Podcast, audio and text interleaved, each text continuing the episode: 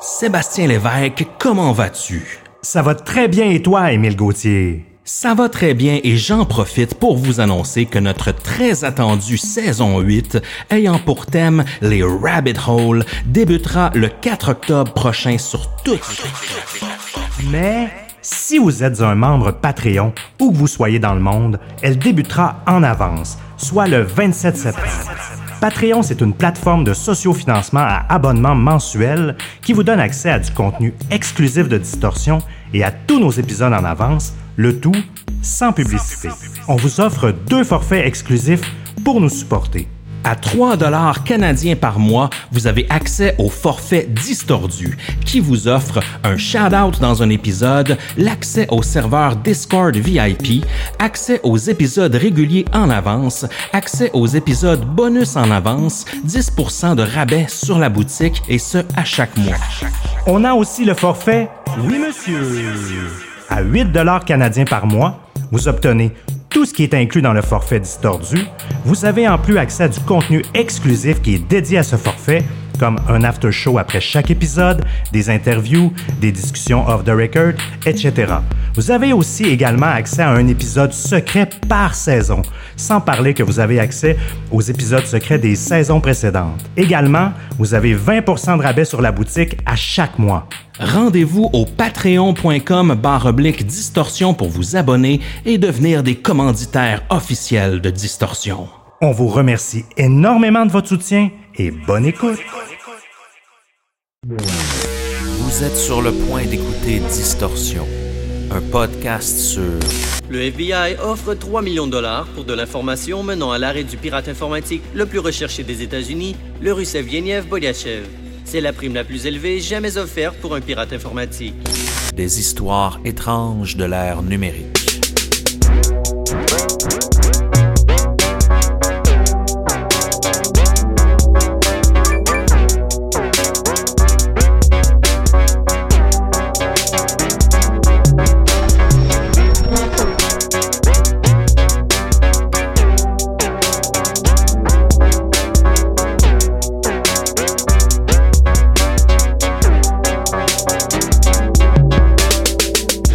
Quantité d'informations stockées en ligne est faramineuse et les méthodes illégales pour y accéder évoluent elles aussi à une vitesse impressionnante. Le numérique étant omniprésent dans nos vies, les hackers ont de plus en plus de pouvoir et il est difficile de les contrer. C'est le cas de Slavic, le pirate le plus recherché au monde, suspecté d'avoir dérobé plus de 200 millions de dollars en fraude en ligne.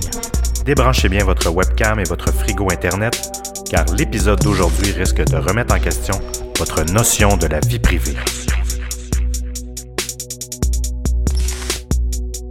Bonsoir Émile, comment ça va? Un petit peu enrhumé ce soir, Seb, mais euh, ça nous empêchera pas de faire euh, un autre épisode de Distorsion parce qu'on a une histoire, encore une fois, palpitante. Oui, oui, vraiment, là, sincèrement. Ça va remettre en question beaucoup de choses. Oui. Qu'est-ce qu'on boit ce soir, mon cher Émile? Ce soir, on boit euh, la microbrasserie Riverband de Alma. Shout out à Alma. On boit leur euh, Imperial Pale Ale, qui est une, euh, ben, une bière forte, je dirais à 7% d'alcool.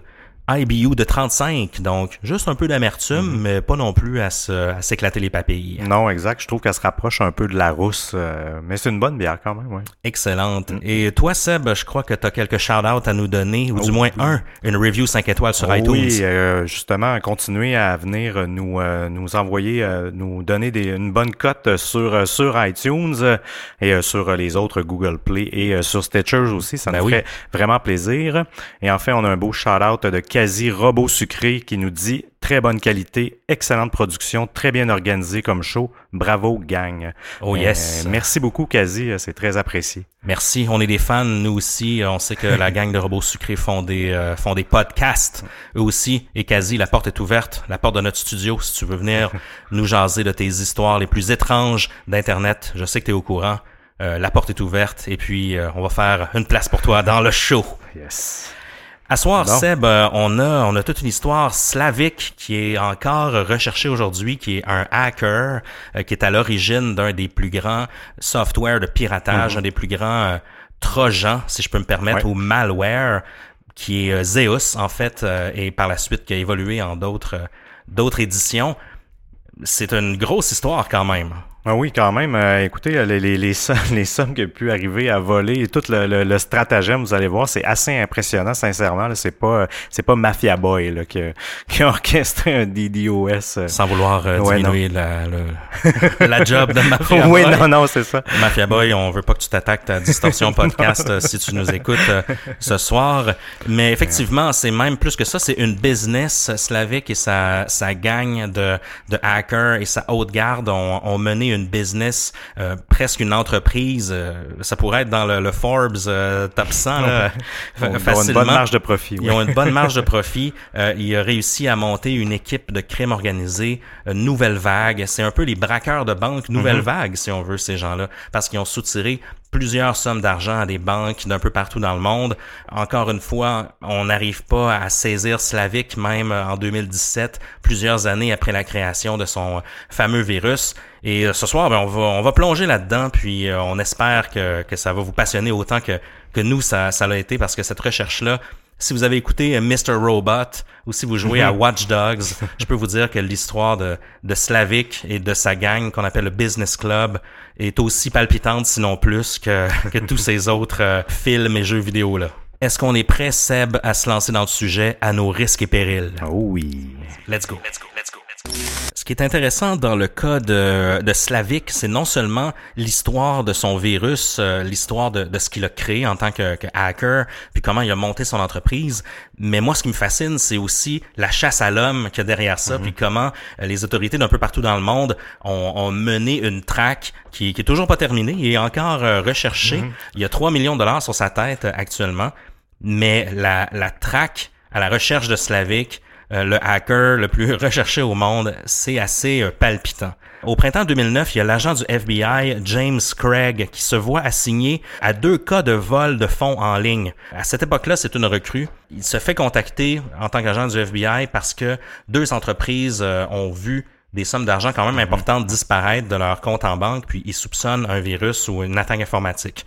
On parle de First Data, euh, qui est une entreprise, je crois que tu connais un peu. Ouais, ben oui, First Data. En fait, il offre, il offre des solutions aux entreprises de, de paiement en ligne et aussi à des terminaux. Si par exemple vous avez une business ou même je voyais sur sur leur site un food truck, donc des terminaux mobiles. Ah oui, pour payer un peu à la Square. exactement, oui.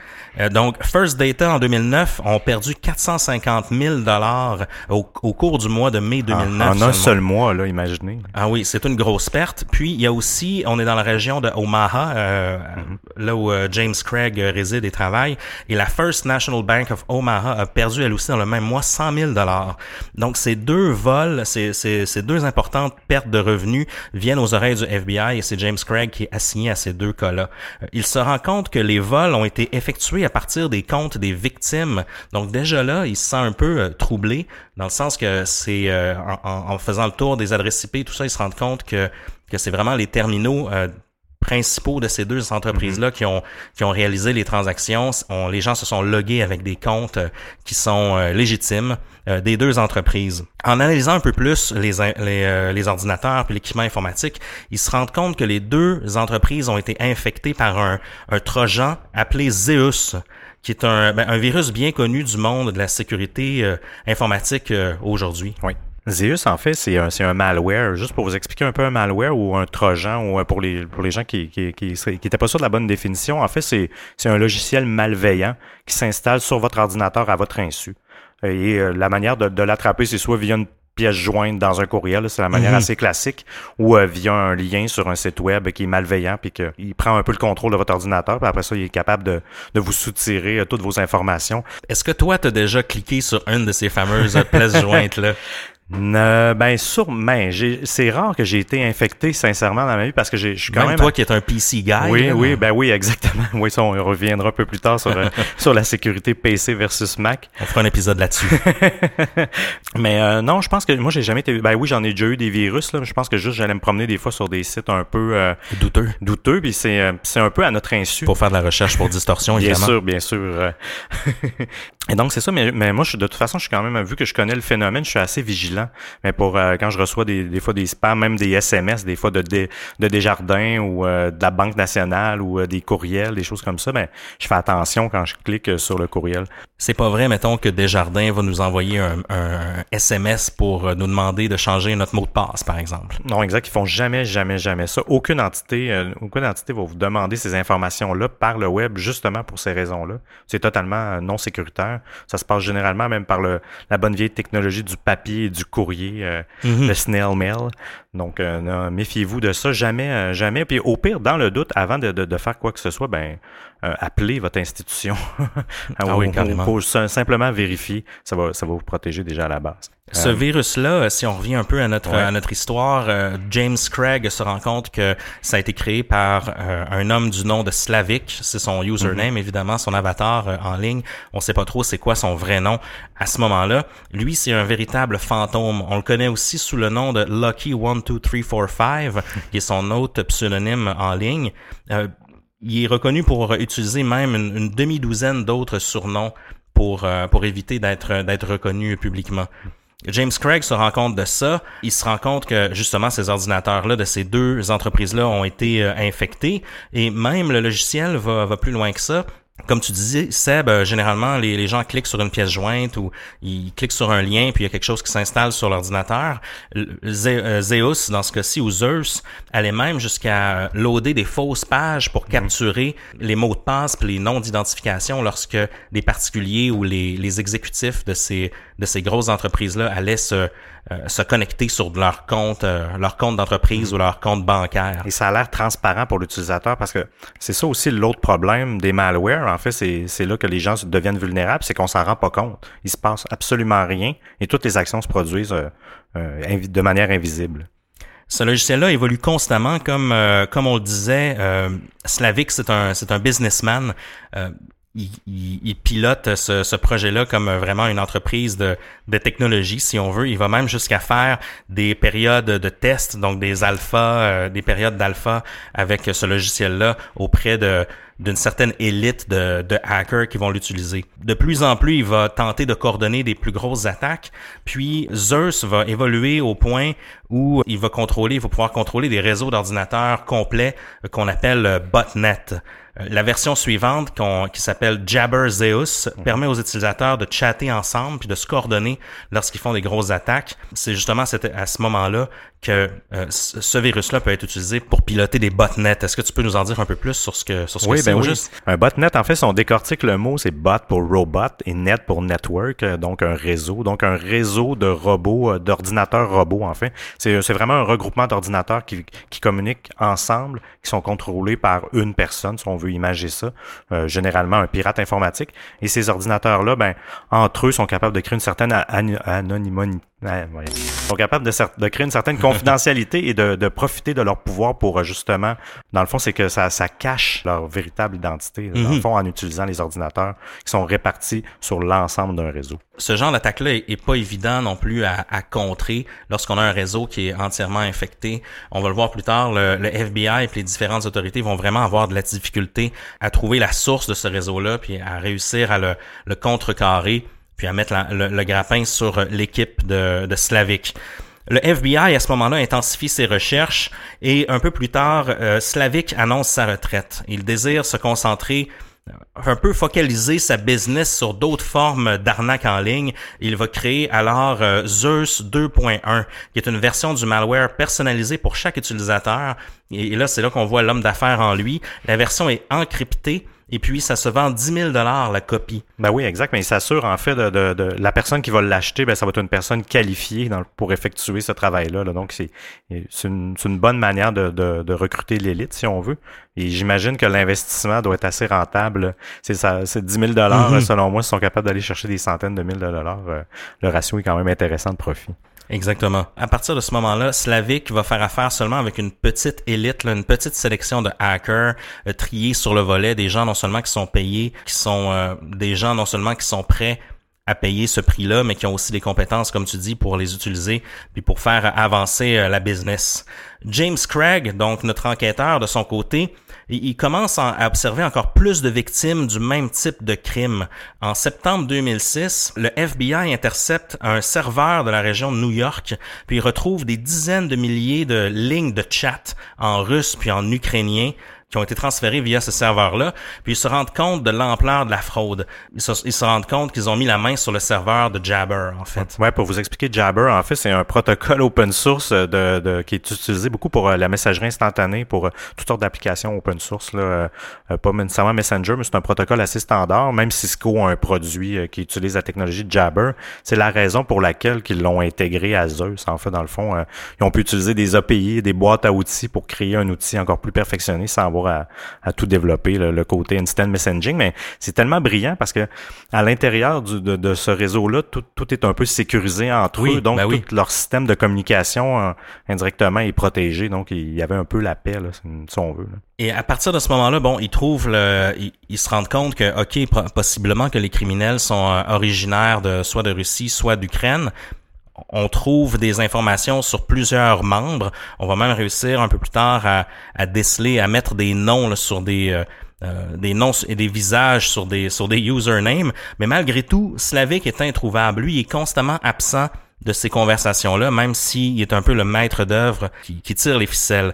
Plusieurs entreprises ont d'ailleurs mis des gens à pied en croyant qu'ils ont été volés par, par des, des employés internes. C'est incroyable, hein, cette histoire-là. Mettez-vous à leur place. Je, je, l'imagine dans le bureau du patron, puis tu essaies de te défendre, puis je veux dire, euh, perdre son emploi, c'est jamais, tu sais, puis en plus, c'est mhm. même pas ta faute. Euh, sincèrement, c'est horrible. On voit vraiment le, euh, il y a le côté monétaire, c'est une chose, mais là, ça va, ça va encore plus loin. Là. Euh, ben, un emploi, c'est un côté monétaire, mais quand même, là, je trouve que ça, ça a vraiment des impacts psychologiques beaucoup plus grands qu'on peut le penser. Oui, il y a eu des vraies victimes dans, mhm. la, dans la vraie vie, définitivement. Mhm. Un drôle d'événement qui arrive en 2009. Euh, deux jeunes filles originaires du Kazakhstan débarquent au bureau du FBI, puis ils racontent toute une histoire. Au début, c'est traité comme un cas isolé. On va se rendre compte un peu plus tard que c'est lié à notre histoire de hacking. Les deux jeunes filles débarquent, ils disent que ils sont aux États-Unis d'abord pour euh, pour l'été, et puis un homme leur a demandé d'ouvrir des comptes de banque dans différentes institutions financières. Dans, souvent, c'est des des petites banques dans une région rurale. Puis, il demande aux jeunes filles d'y retourner pour vider le compte, moyennant une petite, euh, un petit pourcentage.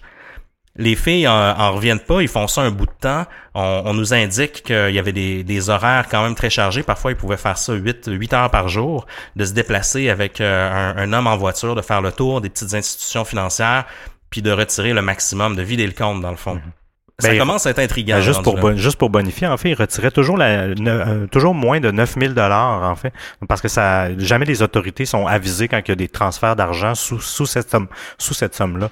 Donc, ça, ça passait vraiment sous le radar on découvre un système de, de mules, de money mules, si on veut, bien organisé, qui serait potentiellement en lien avec tout ça, parce que en, en retraçant, le, en, fait, en, essayant de repérer d'où vient l'argent et où va l'argent, on se rend compte que ça se dirige en Ukraine et en Russie. Mhm. C'est un peu louche, surtout euh, sachant qu'on a des problèmes avec des banques qui perdent l'argent provenant potentiellement de d'un groupe de hackers dans ces dans ces pays-là.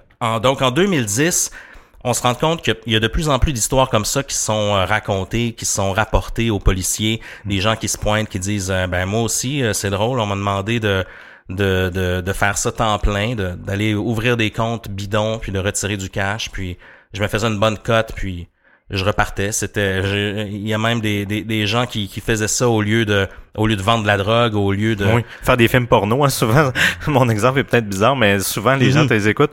Ah ben là j'avais besoin d'argent, je, je pouvais pas payer mon loyer, donc j'ai pris cette option-là. Donc j'imagine que de prendre cette option-là, tu te poses pas trop de questions quand t'es quand t'es mal pris. Exactement. On repère des gens comme ça, des mules, dans d'autres pays du monde, non seulement aux États-Unis, dans des petites régions rurales, mais aussi au Royaume-Uni, aussi en Suisse, en Ukraine aussi évidemment, puis en Russie d'ailleurs très louche et puis ça met les, euh, les policiers en alerte qui mettent aussi les banques mhm. en alerte. Euh, on, on rapporte des fraudes comme ça euh, un peu partout. À ce moment-là, vraiment, le monde financier est au courant qu'il y a un genre de de complots informatiques qui se déroulent euh, auprès de auprès des institutions financières. Ah oui, en Floride, il y a une banque, je pense qu'elle a perdu, elle, un million. Il y en a vraiment eu plusieurs. Puis le, système bancaire n'est pas comme au Canada. Du moins, au Canada, il y a, il cinq institutions. Aux États-Unis, euh, c'est un peu le, c'est un peu le, il y a un libre marché un peu plus grand au niveau des banques. Là. Il y en a des centaines et des centaines. Donc, j'imagine que que de, réguler un peu tout ça, ou du moins alerter, de euh, d'identifier plus précisément des grosses fraudes d'institutions. Ça doit être plus difficile si c'est toutes des cas isolés de 150 banques versus 5 banques. Ben ça a dû aider au stratagème. Puis des fois, c'était des petites sommes. Nous, on dit que c'était, euh, par exemple, il allait retirer 9000 dollars, quelque chose comme ça, mais des fois, c'était même moins que mm-hmm. ça, de sorte que ça, ça, ça paraît pas tout le temps. Tu sais, oui, il y a des choses louches qui, qui se passent au niveau des banques, mais parfois un petit 1000 dollars à côté de, de plein d'autres conflits ou problèmes qui existent, mais ça va passer plus mhm. facilement que des, des méga, des méga grosses mhm. sommes. Ouais, puis il y en a des transactions par jour là, dans, dans une banque, donc euh, j'imagine pour euh, ah lever un drapeau là-dessus, il euh, faut, faut, faut qu'il y ait plusieurs facteurs, donc c'est pas évident. Faut se rappeler aussi qu'on est en 2010. On a l'impression que c'était hier, mais en même temps, les technologies ont vraiment évolué. La façon de de traquer les hackers a aussi énormément évolué depuis, depuis ce temps-là. Oui, ça va dans les deux sens. En fait, j'ai vraiment remarqué parce que c'est ça, l'expertise elle n'était pas autant en demande par, euh, disons, le, le côté, le, bon côté de la force. Donc, les autorités à, l'époque, les hackers, c'était que les white hats. Oui, exactement. Et euh, à l'époque, ils sont comme les bons gars, en fait, les bons hackers. Oui, oui, ben exactement. C'est le bon côté. Euh, Un peu comme quelqu'un qui va, qui, qui, qui, va, qui va rentrer chez vous par, par effraction pour, pour t'expliquer comment on peut rentrer chez vous par effraction, dans le fond, sans rien sans voler. Rien voler. Ouais, exactement. À l'époque, les entreprises étaient vraiment moins ouvertes, mais en fait, il y avait moins le besoin aussi. Ils n'étaient pas sensibilisés au, euh, au, fait de la sécurité, puis même encore aujourd'hui, ils ne sont pas assez euh, pour connaître beaucoup de gens qui travaillent en sécurité informatique. Pour eux, euh, c'est une aberration. Mais, ben tout, mais tout de même, mais tout de même, ça, ça a beaucoup, ça a beaucoup changé ce côté-là. Ça, ça a vraiment permis d'avoir, d'avoir des hackers des, des, deux côtés de la force et, et les entités les autorités, dans le fond, en profitent de ça parce que c'est pas ben les hackers, on a toujours une mauvaise perception de ces gens-là. Mais je suis convaincu que sur la sur la planète, il y a plus de bons hackers ou des hackers qui, qui ne font ça que par passion sans sans commettre de crimes que, que des que des mauvais hackers. Un peu comme dans la vie. Hein. Dans le fond, tout le monde n'est pas voleur. Bien sûr. L'équipe de Craig réussit à mettre le doigt sur une région précise en Ukraine où il croit que sont situées la haute garde, du moins de l'équipe de, de Slavik on se rend compte que c'est dans la région de Donetsk. Je fais mon possible pour, prononcer le mot en ukrainien. Et on, retrouve trois principaux membres de ce groupe-là. On a un gars qui s'appelle The Head, qui est le responsable de tout ce qui est transfert d'argent. Donc c'est lui qui, qui est en charge de, de, de vider les comptes de banque, de, de, de faire en sorte que le, le chemin de l'argent est le mieux encrypté possible, puis de faire en sorte que ce soit le plus anonyme. Genre les mules aussi euh, qui, qui, effectuent le travail. Mm-hmm. Et il y a un certain Petrovich aussi, qui lui, qui est le responsable IT, donc comme euh, un peu comme s'il travaillait euh, chez Apple, lui est responsable de l'IT, mais aussi de tout ce qui est serveur et équipement. Et il y a Tank, qui est un DJ local, apparemment bien connu, qui lui est le maître d'œuvre, qui est un peu le, le, général, qui est le second après Slavik. On se rend compte que dans toutes les les discussions qu'ils ont sur euh, en ligne sur euh, via Jabber qui ont été interceptées par le FBI, euh, les gars mènent la belle vie. On discute de des derniers modèles de BMW qu'ils ont achetés. Il y en a un qui préfère les Porsche, un autre préfère les Subaru, par exemple, comme toi, Seb. Bon choix. Oui. Et ces gars-là mènent quand même la belle vie. On intercepte des, des photos de vacances. on se paye des, des, des bonnes vacances avec euh, l'argent du hacking. Puis ils sont tous dans le, dans le début vingtaine, en fait. Donc, c'est tous des, des, petits jeunes. Ben, c'est normal, en fait, parce que cette expertise-là, je ne veux, pas, je veux pas être médisant, là, mais les plus vieux l'ont pas. Ben, je veux dire, même au-delà de 40 ans, il y avait très peu, très peu de mhm. gens qui étaient, qui touchaient à l'informatique. Et la plupart des gens qui, qui pratiquent le hacking, si je peux utiliser cette expression-là, ils sont dans l'informatique depuis qu'ils sont tout tout jeunes. Donc c'est c'est normal. Je trouve que c'est normal que ça soit des jeunes dans la vingtaine. Ça m'a été surpris que ça aurait été euh, le club le club de l'âge d'or. Euh, ben oui. Le club de l'âge d'or de hacking malgré que ça. Mais on se rend compte que bien des, des, des hackers connus. Je pense on a on a parlé de Mafia Boy un peu plus tôt. Je pense que lui euh, son, sa, sa, fameuse attaque, c'était à l'âge de genre 16 ans. Oui, oui, oui, il était mineur, je me souviens de ça. Exactement. Euh, c'est pas non plus un des cas isolés. Euh, tu as tout à fait raison, l'expertise souvent se retrouve euh, chez, euh, chez la jeunesse. Les membres du FBI se rendent en Ukraine, puis ils vont arrêter ces gens-là.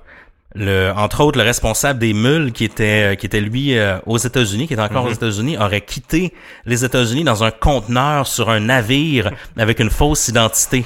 Donc, il n'aurait jamais été retrouvé par le FBI. C'est surréaliste quand même. Il fait comme un refugee. Là. Ouais, comme un film de Jason Bourne. oui, ben oui, c'est ça. Il arrête les, les deux autres jeunes, mais malgré tout, on est incapable de trouver Slavic. Mais le FBI a quand même donné un grand coup. Ils ont réussi quand même à court-circuiter tout ce réseau-là. Puis, on va quand même être plusieurs mois sans entendre parler de, cette histoire-là.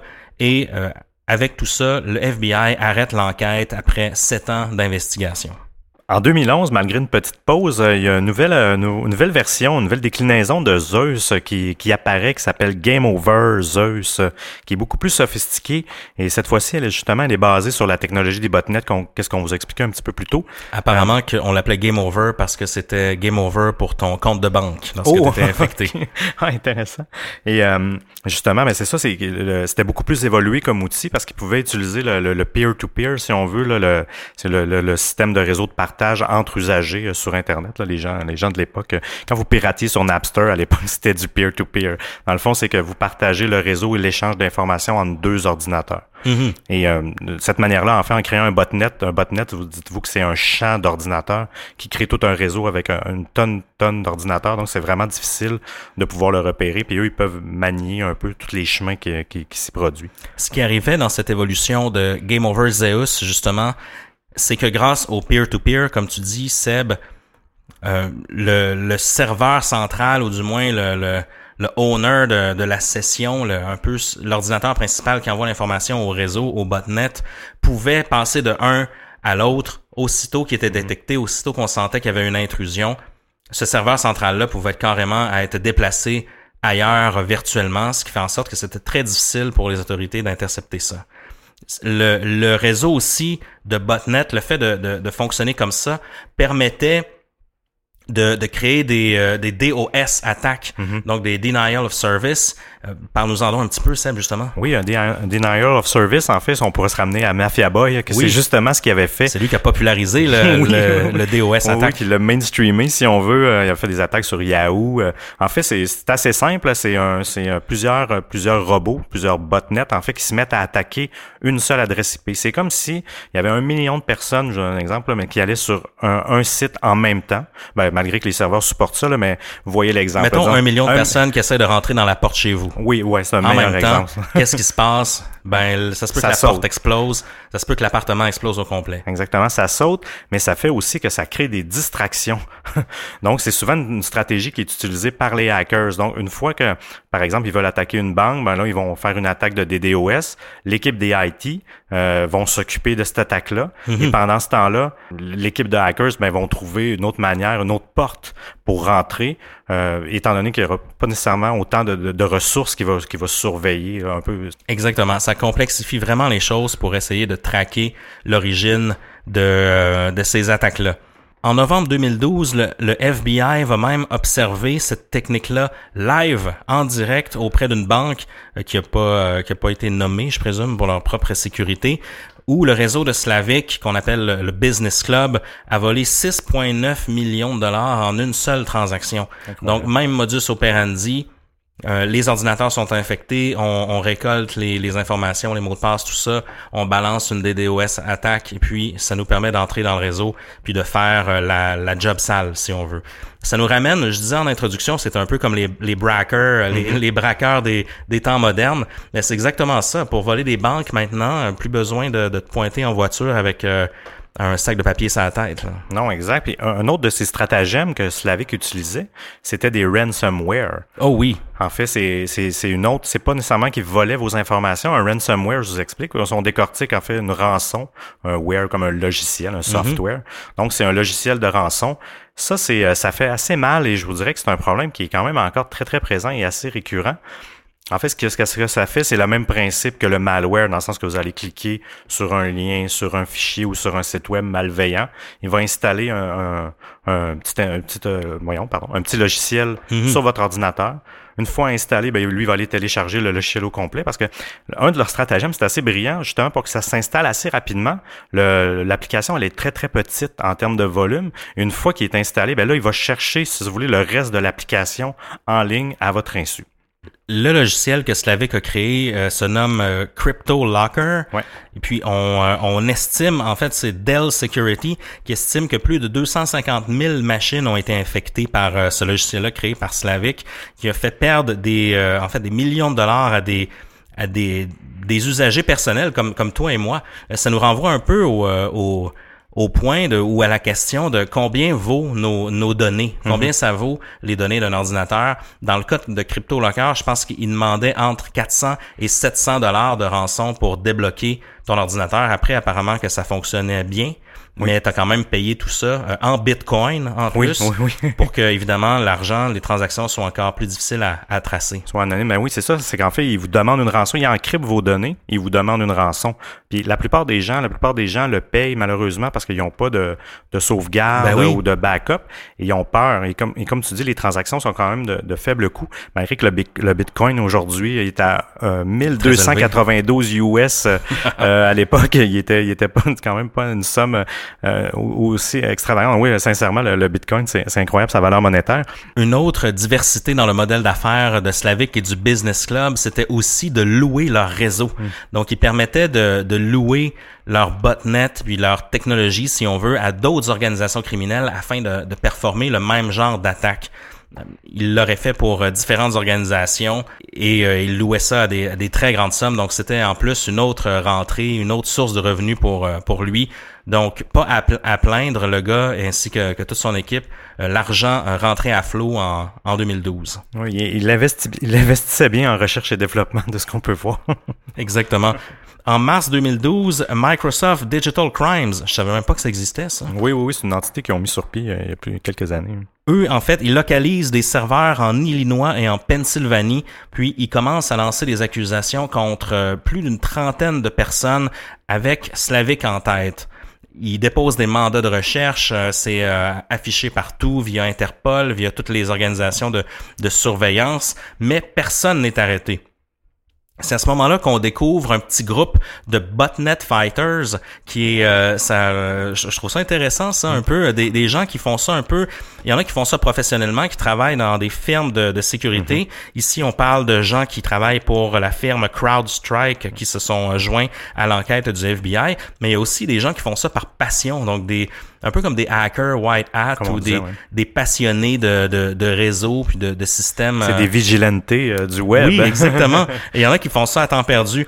Donc, il y a- une première initiative qui est faite avec euh, un petit groupe là, de, de, de botnet fighter qui tente une attaque très importante sur euh, Game Over Zeus en janvier 2013. Ils réussissent au courant d'une nuit avec ben de la pizza, ben du café, à contrôler 99% du réseau de Slavic, ce qui est quand même pas rien.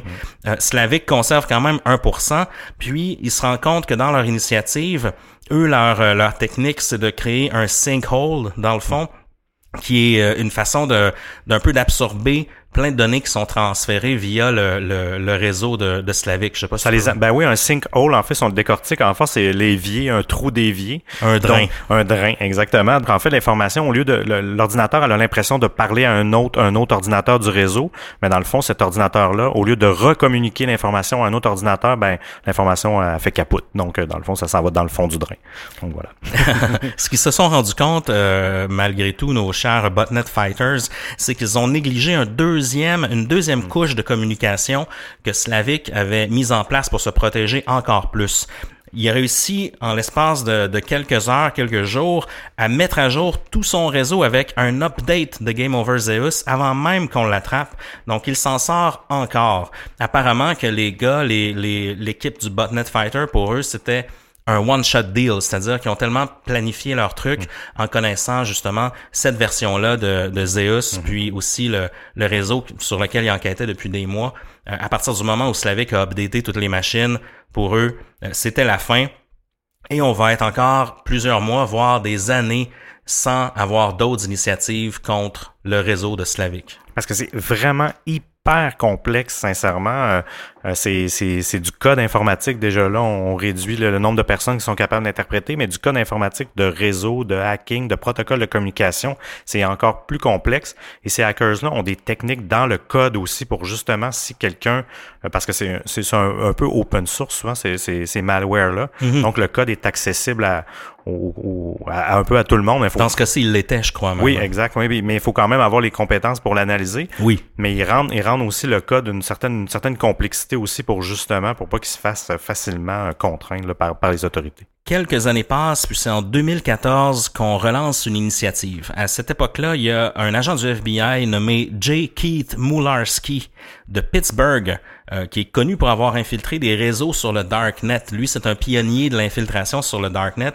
On dit qu'il euh, aurait même déjà parlé à Slavic à une certaine époque. Il aurait même été genre bêta-testeur pour la première version de Zeus. Donc c'est c'est un vieux de la vieille des, infiltrations euh, sur le Darknet.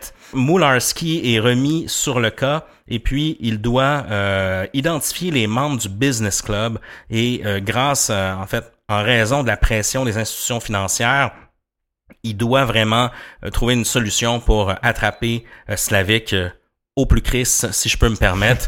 il y a de l'argent qui est mis sur sa tête. Je crois que c'est 3 millions de dollars qui est mis sur la mhm. tête de Slavic, il faut le trouver. Donc son, son plan se, se dénote en trois étapes. La première, c'est ils doivent identifier évidemment les membres du business club. Ils doivent ensuite démanteler l'infrastructure numérique et donc c'est pour ça qu'ils vont engager d'ailleurs des botnet fighters pour faire ça. Mais il doit aussi saisir des infrastructures physiques, mhm. c'est-à-dire des, des vrais serveurs, les vrais euh, les vraies pièces informatiques les disques durs, tout ça. Oui, parce qu'au bout du compte, même s'ils utilisent un réseau d'ordinateurs de, d'un peu tout le monde, à la base, il y, a, il, y a, il y a, une vraie machine qui contrôle le tout là, physiquement. Exactement. Puis pour faire ça, c'est un cauchemar légal. C'est-à-dire qu'ils doivent trouver des mandats pour toutes les régions du monde où potentiellement il y a des serveurs, où potentiellement il y a des ordinateurs qui appartiennent au business club. Les, les, les agents du FBI ont trouvé des, euh, des serveurs dans le New Jersey, dans d'autres États, mais lorsque, ça c'est plutôt facile à saisir pour eux, mais lorsqu'on tombe euh, à saisir des serveurs en Ukraine ou en Russie ou en République mhm. tchèque, ça commence à être un peu plus compliqué, ça prend du temps, faut faire des mandats, faut s'arranger avec euh, les, la cour. Donc c'est un gros problème logistique. Il y a des pays aussi qui, ont, qui sont beaucoup plus lousses, je vous dirais, sur, euh, sur, le piratage et un peu, un peu tout ce volet-là. On l'a vu avec les, les torrents ou de Pirate Bay que finalement la, la, justice a gagné, là, mm-hmm. mais qui réussissait toujours à s'en sortir parce qu'ils déménageaient ses serveurs dans des endroits où ce que c'est pas illégal ou que du moins les États-Unis ont pas d'autorité euh, à, ce niveau-là. Exactement. On sait d'ailleurs que Edward Snowden est, en Russie. Euh, mm. C'est pas pour rien qu'il va là. Puis en, en même temps, on voit que Slavic a vraiment bien orchestré toute son infrastructure partout dans le monde en mettant des serveurs à des endroits où c'est difficile à saisir, puis en lui-même se localisant dans un pays qui est différent des autres membres de son business club, donc il est encore plus difficile à retracer. Le FBI va s'allier avec Microsoft, avec Dell, avec McAfee. D'ailleurs, il faudrait faire un épisode sur un épisode de distorsion sur euh, la saga de Monsieur McAfee euh, à suivre. Mais le FBI va aussi s'allier avec euh, les gouvernements de la Suisse, du Royaume-Uni, de l'Ukraine, des Pays-Bas et du Luxembourg. Ils vont trouver 50 personnes affiliées au Business Club qui accèdent au réseau grâce à des sites bidons. Euh, moi, j'ai trouvé ça un peu drôle. Par exemple, un de leurs sites, c'est visitcoastweekend.com. Donc, un genre de site de vacances, mais qui était en fait un, le site, le portail d'accès pour... Euh, pour le business club. Apparemment qu'on trouvait là-dessus des, des FAQ, on trouvait des euh, comment dire des informations euh, hyper confidentielles sur le business club via ce, ce genre de faux site bidon. Ah, mais c'est une bonne c'est une bonne stratégie parce que ça passe quand même assez inaperçu. Puis ça ça tombera pas sous le radar automatiquement parce que c'est le genre de nom de domaine euh, qui, qui est quand même qui doit être recherché par, par certaines personnes. Exactement.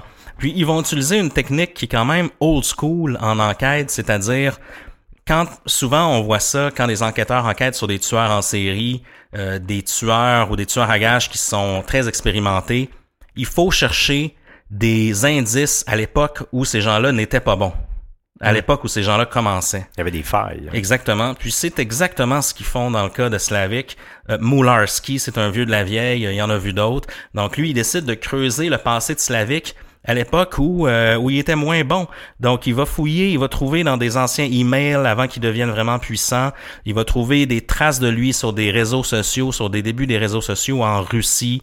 Euh, il va trouver différents trucs. Puis là-dedans, il y a une adresse email qui, euh, qui va qui va lui lui sauter aux yeux si on veut et c'est une adresse au nom de Evgeny Mikhailovich Bogachev qui est un homme de 30 ans marié qui réside à Anapa, qui est un peu une ville balnéaire là, sur la mer Noire en Russie.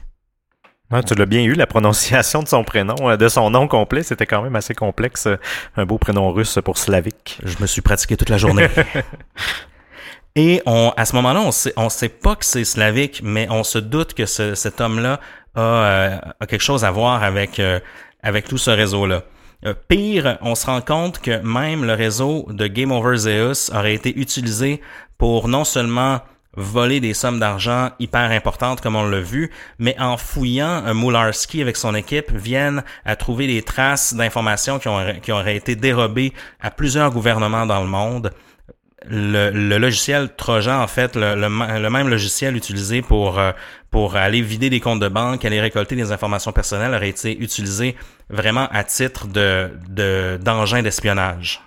Je suis pas surpris. Puis en plus, dans les gouvernements, souvent, c'est un peu la même chose un peu partout au Canada, au Québec, aux États-Unis. Ils sont contraints, ils ont souvent des vieux systèmes pour supporter les vieilles technologies, pour pas rebâtir, parce que souvent, c'est des gros systèmes informatiques. Et ces vieux systèmes-là euh, sont pas autant protégés, justement, des, des malwares. Donc, je trouve que ça fait ça fait une, cible potentielle. Je, comprends que l'information qu'ils veulent aller chercher est quand même importante, mais en fait, et la cible est quand même plus facile. Il n'y a rien de plus vulnérable qu'un fonctionnaire. Et là, c'est vraiment là qu'on se rend compte que grâce à, toutes les informations que le FBI recueille avec, entre autres, plus de 70 fournisseurs Internet de partout dans le monde, il se rend compte que justement Bogachev et Slavik est l'homme, un des hommes les plus recherchés en ce moment sur, sur la planète. Il aurait, on estime qu'il aurait euh, estorqué plus de 200 millions de dollars avec ses fraudes Internet. Puis ça, c'est ce qu'on sait parce que ça a peut-être été, euh, été encore pire. Mais le FBI doit quand même le détruire, ce réseau-là. Donc, il, il s'arrête pas là. On se rend compte que le, le, command server, si on veut le serveur principal, serait localisé au Canada avec un, un, second serveur en Ukraine. Donc, il y a une histoire canadienne dans cette dans cette chasse à l'homme. Puis, ils réussissent à neutraliser ces deux serveurs. Puis, on l'a dit tout à l'heure, grâce à un sink un sinkhole, donc un genre de drain informatique euh, on ils réussissent à absorber énormément de trafic de ces deux serveurs-là. Ça prend des heures à s'activer. Au départ, ils, réussissent à récolter puis à neutraliser 100 ordinateurs qui ont redirigé vers leur drain, mais 100 ordinateurs sur 500 000 après, après plusieurs heures. c'est un coup d'épée dans l'eau, si on veut. Exactement. Donc, il faut que les choses s'activent. À ce moment-là, Slavik ou euh, Monsieur Bogachev est en week-end euh, avec sa famille et puis là, il se rend compte qu'il doit retourner à ses claviers parce que le feu est pogné dans, dans la shop. Je me demande comment ils se faisaient notifier de ça, recevaient des, des textos, hein? des. Euh, je, me, je, me, demande vraiment leur système de communication, comme ces outils de surveillance pour tout ça parce que le connaissant, ben le connaissant, pas personnellement, mais euh, sachant comment il est intelligent, il, devait avoir tous les outils, même quand il allait en vacances, pour s'assurer que tout roulait bien. Oui, non, c'est clair. Imaginez une, une, une attaque, on disait dans le fond, il a fallu s'allier avec 70 fournisseurs Internet. Imaginez mhm. toute la coordination, le nombre de ressources pour effectuer cette attaque-là à une date bien bien précise là, puis il faut vraiment pas se planter. Parce que c'était c'est coûteux aussi de euh, mener des grosses enquêtes comme ça. C'est une des raisons pourquoi en fait il n'y a pas eu d'enquête pendant presque deux ans dans mhm. cette histoire-là, qu'il y a eu plusieurs mois de pause. C'est que ça coûte des ressources. Mener des enquêtes, ça ça, ça prend extrêmement de ressources.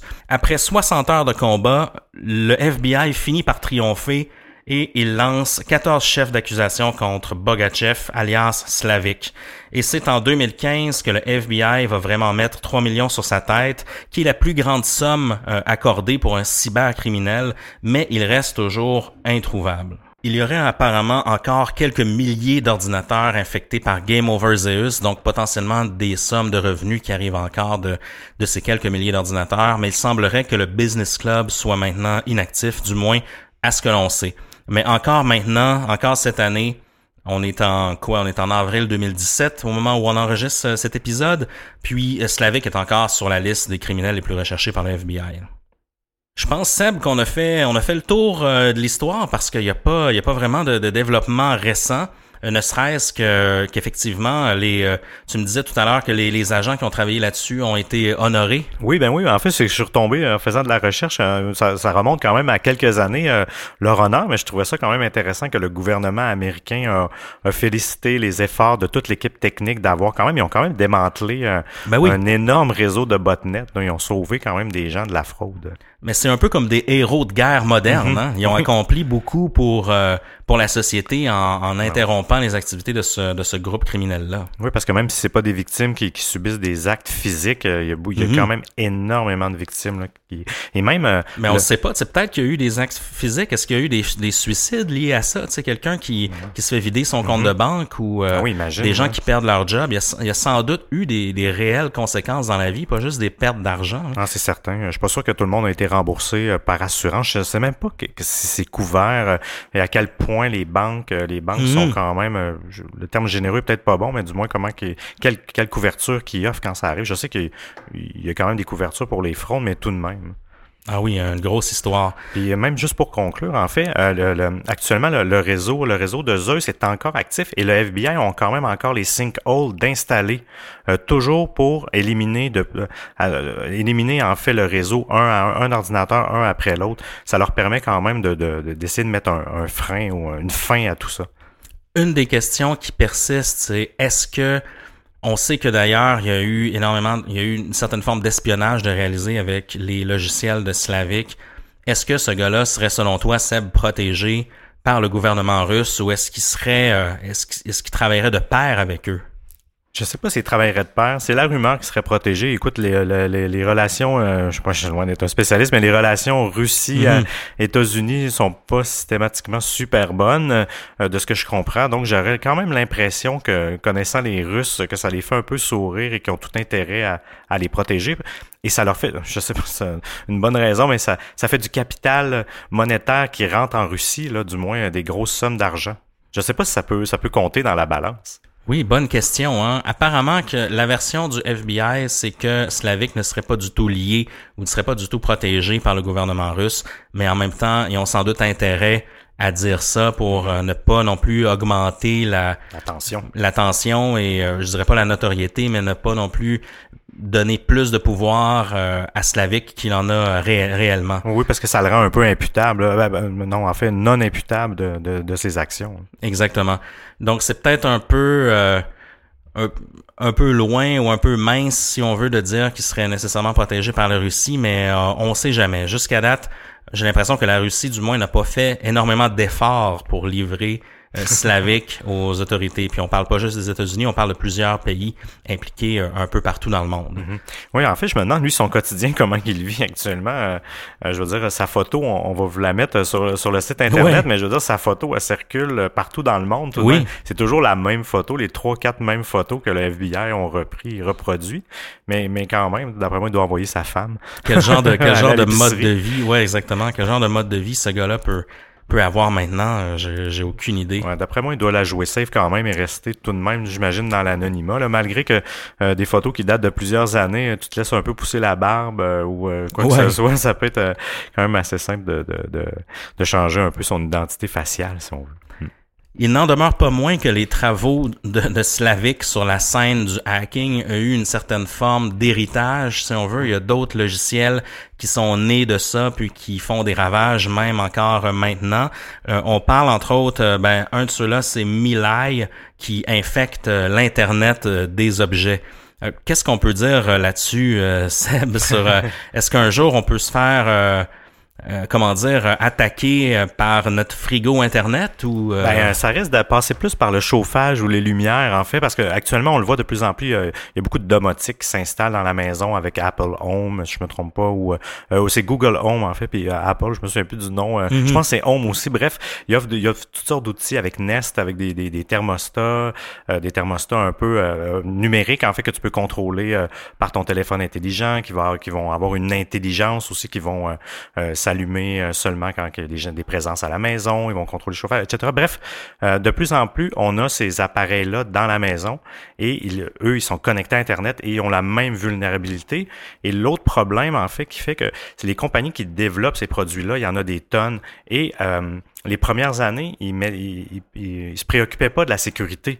En Mhm. fait, dans les dans les protocoles de communication, donc c'est extrêmement facile pour euh, les hackers d'y entrer. Actuellement, euh, il y avait il y avait il y avait des malwares justement qui, qui prenaient euh, euh, ils prenaient possession des ordinateurs, euh, pas des ordinateurs pardon, mais des imprimantes que Oui. maintenant sont toutes Wi-Fi. C'est un peu un internet de l'objet. Maintenant, l'imprimante est connectée à rien à part avec l'électricité. Elle est connectée à votre réseau et elle-même, elle est autonome pour se connecter à Internet et elle, elle- était vulnérable. Donc, euh, ces ordinateurs-là peuvent eux-mêmes devenir des bots euh, à spam. Euh, mais, mais il y a quand même une sensibilisation qui est de plus en plus là par rapport aux entreprises qui fabriquent ça. Les, les produits haut de gamme, là, ben, Apple, Google, ça, il y a généralement pas de problème malgré qu'il y a toujours des vulnérabi- vulnérabilités dans tout. Mhm. Mais, euh, mais les, les produits un petit peu plus cheap qu'on achète en Chine, euh, il peut avoir une certaine Oui. euh, vulnérabilité. Parce que tous ces tous ces produits-là sont des portes d'entrée. Hein. C'est euh, c'est comme ça qu'il faut le voir. À l'instant où ils sont connectés par Internet, puis souvent on parle de sais, on pense à notre iPhone ou à notre euh, téléphone intelligent ou euh, à notre laptop, mais ça va bien au-delà de ça. Tu sais, par exemple, maintenant il y a des euh, des outils pour communiquer, des, euh, des moniteurs de chambre à bébé, en fait, qui sont connectés sur Internet. Puis les gens qui vont faire ça, qui vont faire ces trucs-là, est-ce que vraiment ils vont ils vont euh, ils vont travailler fort sur la sécurité, puis sur le, le, le protocole en ligne, tout ça pour faire en sorte que ce soit safe? Euh, je suis pas sûr. Maintenant, c'est ta voiture aussi qui va aller sur Internet. Euh, on, le, on le dit un peu en blague, mais des frigos Internet, euh, ça existe. Oui, ben oui. Puis ton frigo, est-ce que euh, c'est pas un ton frigo, c'est pas un objet que tu changes à chaque année? Est-ce que tu vas faire des updates de software sur euh, ton frigo ou sur ton euh, je sais pas moi ton lave-vaisselle Les gens ont de la misère à le faire. Le, le- le monde régulier ont de la misère à le faire sur leur téléphone ou leur ordinateur. Imagine sur un, un objet comme ça que, que le, le fond informatique, si on veut, c'est pas la, sa plus grande utilité. Ton, ton frigidaire, tu veux juste qu'il refroidisse tes aliments. là. Exactement. Donc, à partir d'un simple objet comme un, un moniteur pour bébé, tu peux te rendre assez rapidement. Un hacker chevronné peut se rendre jusqu'au compte email de la personne attaquée, peut avoir accès à son à son laptop en passant par euh, par son réseau. Donc, c'est vraiment des portes d'entrée qui sont très euh, comment dire euh, très alléchantes pour des hackers. Souvent, on se dit ah ben moi bref moi Émile j'enregistre un podcast donc peut-être que les, les enregistrements, les futurs enregistrements de distorsion, je pense pas que ça ait une grande valeur, du moins pour l'instant, aux yeux des hackers. Mais euh, ça peut être euh, des, des chefs de compagnie, des membres du gouvernement. Je pense pas que toi et moi, Seb, euh, du moins pour l'instant, on soit des cibles de, de, de hackers. Mais ça, moi, ça me questionne sur ma sur ma sécurité personnelle à chaque fois que, que je vois ça. Ben oui, euh, justement, Zuckerberg, euh, il y a une photo qu'il y a eu euh, il y a quelques, mois, en fait, Zuckerberg, il, était beaucoup présent, le, le- le- fondateur de Facebook, là, pour ceux qui l'auraient Mhm. pas replacé. Il y a une photo qui avait circulé sur TechCrunch, je sais pas trop, pour souligner un X, X statistique ou X événement de Facebook. Mais bref, on avait remarqué à l'arrière que sur le, le laptop de Zuki, il y a, sur sa caméra et Mhm. sur son speaker, son, micro, en fait, il y avait du euh, du papier collant. Donc, justement, pour pas que quelqu'un puisse euh, euh, s'approprier de la caméra et filmer, parce que vous savez que c'est quand même un problème. Ça aussi, vous pouvez faire filmer par votre caméra sans vous en rendre compte. Ben Euh, oui. L'actif lumineux, si on veut rouge, il s'allumera pas. Là. Non, non. Et euh, donc, pour des gens comme ça, que justement, ils ont beaucoup d'informations confidentielles, euh, même que le micro enregistre, imaginez, il y a même eu, tu parlais de moniteur de bébé, je sais qu'il y a des hackers qui s'amusent à, parce que c'est, il y a un certain stream, si on veut, pour que ça se diffuse euh, sur votre téléphone ou sur votre télé. Donc, il y a Exactement. des gens qui sont capables de s'approprier, ce- c'est du data, là, c'est, des, c'est des, c'est des zéros et des 1. Ils s'approprient ça, puis ils le restreament sur Internet. Il y a même aussi, euh, il y a, euh, c'est pas du ransomware, mais euh, qui, qui font du, du chantage avec, avec des trucs comme ça en prenant possession euh, de, de vos objets euh, connectés. Exactement. Donc, on, on a matière à se rendre paranoïaque puis à, à se faire des scénarios pendant pendant des heures. Qu'est-ce que tu nous suggères? Évidemment, on a vu que Zuckerberg il met un du tape à hockey sur sa caméra. Euh, j'ai vraiment envie de faire pareil depuis que j'ai enquêté sur cette histoire-là. Est-ce que tu d'autres suggestions, Seb, pour euh, éviter d'être d'être infecté ou d'éviter que ce genre de choses-là nous arrive? Pour vous protéger, en fait, la première chose à faire, c'est d'avoir un bon antivirus sur votre ordinateur. Sur Windows ou sur, euh, sur Apple, ils ont, ils ont, déjà des bons antivirus. Sur, euh, sur Microsoft, il y en a un gratuitement qui est Defender. Euh, Apple, Apple, je sais pas, mais je sais qu'il y en a quand même plusieurs dans les McAfee et toute la gang. Généralement, moi, je les aime moins parce que je trouve qu'ils surveillent tellement de choses que je trouve que ça alourdit tout de même. Ça prend, ça prend du jus. Tout de même le système, mais sincèrement, sur, sur Windows, Windows Defender de Microsoft, il fait extrêmement bien le travail. Dites-vous que Microsoft, ils ont énormément de ressources pour ça. Ils ont tout intérêt à ce qu'il n'y ait pas de virus sur euh, un, c'est pas bon pour leur réputation. Et ils mettent ils mettent vraiment vraiment de l'effort depuis euh, les époques, c'est quand même euh, c'est quand même un excellent produit. Euh, l'autre chose, ne cliquez pas, euh, sincèrement, vous aurez, dès que vous avez des contacts euh, d'une institution ou quoi que ce soit, cliquez pas, ils communiquent jamais de cette façon-là. Justement, un des stratagèmes qu'ils utilisent, en fait, c'est qu'ils vont voler les informations souvent des, des, entreprises. Ils vont savoir que, par exemple, ils vont voler les listes de clients de Desjardins, mais ils vont savoir que vous êtes chez Desjardins, ça va vous rendre plus vulnérable. Mais bref, faites pas ça, ne cliquez pas dessus, ne cliquez sur aucune pièce jointe de gens que vous connaissez pas, et avant de cliquer sur une pièce jointe, mais vérifiez toujours la provenance, le nom du fichier, si ça vous paraît louche, si c'est pas quelqu'un qui était supposé de vous envoyer un document, faites simplement ne pas l'ouvrir. Déjà, ça va régler. Mais si vous avez un antivirus, généralement, vous, allez vous protéger, mais il y a toujours des nouvelles versions, donc faites attention. Si vous avez un téléphone intelligent, euh, vous êtes aussi vulnérable, surtout si vous êtes sur Android. Euh, l'avantage d'Apple, en fait, c'est que c'est tellement un système fermé euh, que les applications sont obligées de passer par un, protocole d'approbation. Il, il y a pratiquement très, très, très peu de virus. Euh, je pourrais pas dire pas, mais il y en a pratiquement peu sur les iPhones et sur Android qui ont 80% du marché. 90% des malwares se retrouvent sur, sur Android hmm. et il y en a et vous êtes e-, extrêmement vulnérable étant donné que c'est une plateforme open source. Donc faites euh, doublement attention. Aussi sur mobile, vous n'êtes pas protégé. Exactement. vérifiez, vérifiez toujours les URL hein. quand vous allez sur euh, sur un site de paiement en ligne, que ce soit PayPal, que ce soit eBay, Amazon ou que ce soit votre institution bancaire. Assurez-vous que vous êtes toujours sur les, les bons URL. Euh, parfois, ils vont juste faire un petit hmm. changement très hmm. subtil. Une lettre, juste une inversion de lettre ou... Euh, Exactement. Assurez-vous qu'il y a quand même, euh, je sais qu'il y en a qui vont même bypasser ça, mais assurez-vous qu'il y a un petit cadenas sur mm-hmm. la, la, page en haut dans la, dans la barre, la barre de menu qui indique que le site est bien sécurisé. c'est des choses comme ça. On parle aussi pour nos parents. Hein, parce oui, oui, oui. Nous, on est peut-être un peu plus à l'aise avec ça. J'ai déjà eu des virus. Mhm. J'ai déjà eu à formater les ordinateurs parce que je savais pas qu'est-ce qui se passait. Mais euh, j'essaie d'éviter que ça arrive à mes parents, par exemple, mhm. qui sont peut-être moins euh, éduqués là-dessus. Non, exactement. Puis il faudrait aussi... Ah oui, euh, l'autre chose que j'ai oublié, c'est de mettre à jour votre navigateur parce qu'il y a beaucoup, beaucoup de, de, malware qui passe par les navigateurs. Par les extensions, tout ça. Exact. Et utiliser Chrome. Chrome, sincèrement, ben, faites ce que vous voulez. mais Google Chrome est vraiment un, un, des meilleurs navigateurs au niveau de la sécurité. Il avertit beaucoup quand il y a des trucs malveillants. Ils ont une grosse base de données en arrière de ça pour, euh, pour rendre le, tout plus sécur. Autre point, pour ne pas être victime de, de rançon, pour avoir peur de perdre vos données, faites-vous des backups. Assurez-vous d'avoir un compte Dropbox, OneDrive, Google Drive. Maintenant, vous avez aucune excuse. Euh, il y a des comptes gratuits, 1 gig, 2 gig, pour au moins mettre vos documents toujours importants. Vous allez vous assurer d'avoir euh, une copie euh, dans, dans le cloud. l'autre, l'autre point, en fait, si vous êtes victime d'un ransomware, les spécialistes en informatique disent de jamais payer la rançon parce que de toute façon, il n'y a rien qui vous garantit qu'ils vont débloquer votre ordinateur. Donc, assurez-vous simplement d'avoir une sauvegarde de vos données. Donc, vaut mieux, au pire, perdre ses données, mais de changer le disque dur puis de recommencer à neuf. Exactement. Et aller à la police. Je pense qu'on a fait le tour de l'histoire, Seb. Euh, belle histoire, euh, une mm. histoire de hacking. Ça faisait un petit bout, un petit peu moins sordide que les histoires de meurtre, mais euh, on aime tout, on aime tous ces sujets-là à, distorsion. Si vous voulez nous suivre, c'est Distorsion Podcast sur Facebook, Distorsion Pod sur Twitter et euh, distorsionpodcast.com pour tous nos épisodes sur notre site web. On est sur iTunes, sur Google Play, on est sur Stitcher aussi. Si vous avez l'application de Stitcher, allez nous donner un petit 5 étoiles, c'est bien apprécié. Et puis, euh, Seb, euh, un mot de la fin? N'envoyez jamais d'argent à une belle blonde russe qui prétend avoir hérité d'un trésor familial. Oh non.